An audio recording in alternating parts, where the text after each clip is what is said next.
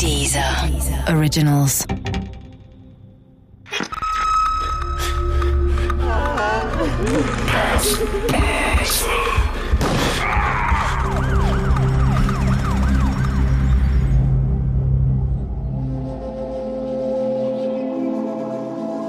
Der aufmerksame Nachbar von Richard Fasten.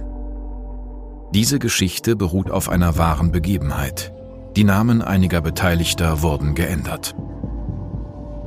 Teil 1 Eigentlich darf ich diese Geschichte gar nicht erzählen. Als Arzt bin ich zum Schweigen verpflichtet. Nur in Ausnahmefällen kann ich von dieser Schweigepflicht entbunden werden. Normalerweise können sich meine Patienten auf diese ärztliche Pflicht verlassen. Es ist ohnehin nur selten notwendig, dass ich etwas aus dem Krankheitsbild eines Patienten an Dritte weitergeben muss. Doch im Fall von Rolf Krusche liegen die Dinge vollkommen anders. Monatelang habe ich mich über seinen tatsächlichen Gesundheitszustand hinwegtäuschen lassen. Doch das lag gewiss nicht an ihm. Ich war es, der eine Diagnose gestellt hatte, die sich später als zumindest fragwürdig erweisen sollte. Rolf Krusche war keineswegs so erkrankt, wie ich es diagnostiziert hatte. Auch Ärzte machen Fehler. In diesem Fall hatte mein Fehler zum Glück keine ernsthaften Konsequenzen. Im Gegenteil. Rolf Krusches mutmaßliche Erkrankung führte dazu, dass ein Mörder überführt werden konnte. Und das bestätigte mir später Henno Osberghaus. Er ist Gerichtsreporter des RBB Fernsehmagazins Täter, Opfer, Polizei. Der Angeklagte oder der jetzt verurteilte Mörder lebte direkt in meiner Nachbarschaft. Ich kannte den Trödelladen, den er betrieben hat.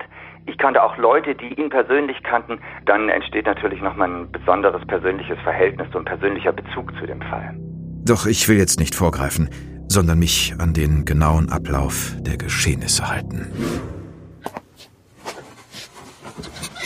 Mitte 2016 erschien Rolf Krusche das erste Mal in meiner Hausarztpraxis. Ich praktiziere seit rund 15 Jahren in der Berliner Grubitzstraße im Prenzlauer Berg. Die meisten meiner Patienten sind keine Neuberliner Hipster, die irgendwas mit Medien machen. Tatsächlich wohnen im Viertel um die Grubitzstraße noch viele alteingesessene Berliner mit langjährigen Mietverträgen. Die Gentrifizierung ist hier an der Grenze zum Stadtbezirk Weißensee erst in Ansätzen angekommen. Deshalb ist die Fluktuation in meinem Wartezimmer auch nicht besonders groß. Die meisten meiner Patienten behandle ich bereits seit Jahren. Insofern kann ich mich noch gut an die erste Begegnung mit Rolf Krusche erinnern. Ich merkte sehr schnell, dass er Besuche in Arztpraxen normalerweise zu vermeiden versuchte. Auf meine Frage bestätigte er, dass er das letzte Mal vor über zehn Jahren einen Arzt aufgesucht hatte. Damals lebte er in Rostock, obwohl er eigentlich gebürtiger Berliner wäre. Die Liebe hätte ihn damals an die Ostsee gezogen. Ein fataler Fehler, wie sich dann schnell herausstellen sollte, denn die Liebe hätte sich in weniger als einem Jahr erledigt gehabt.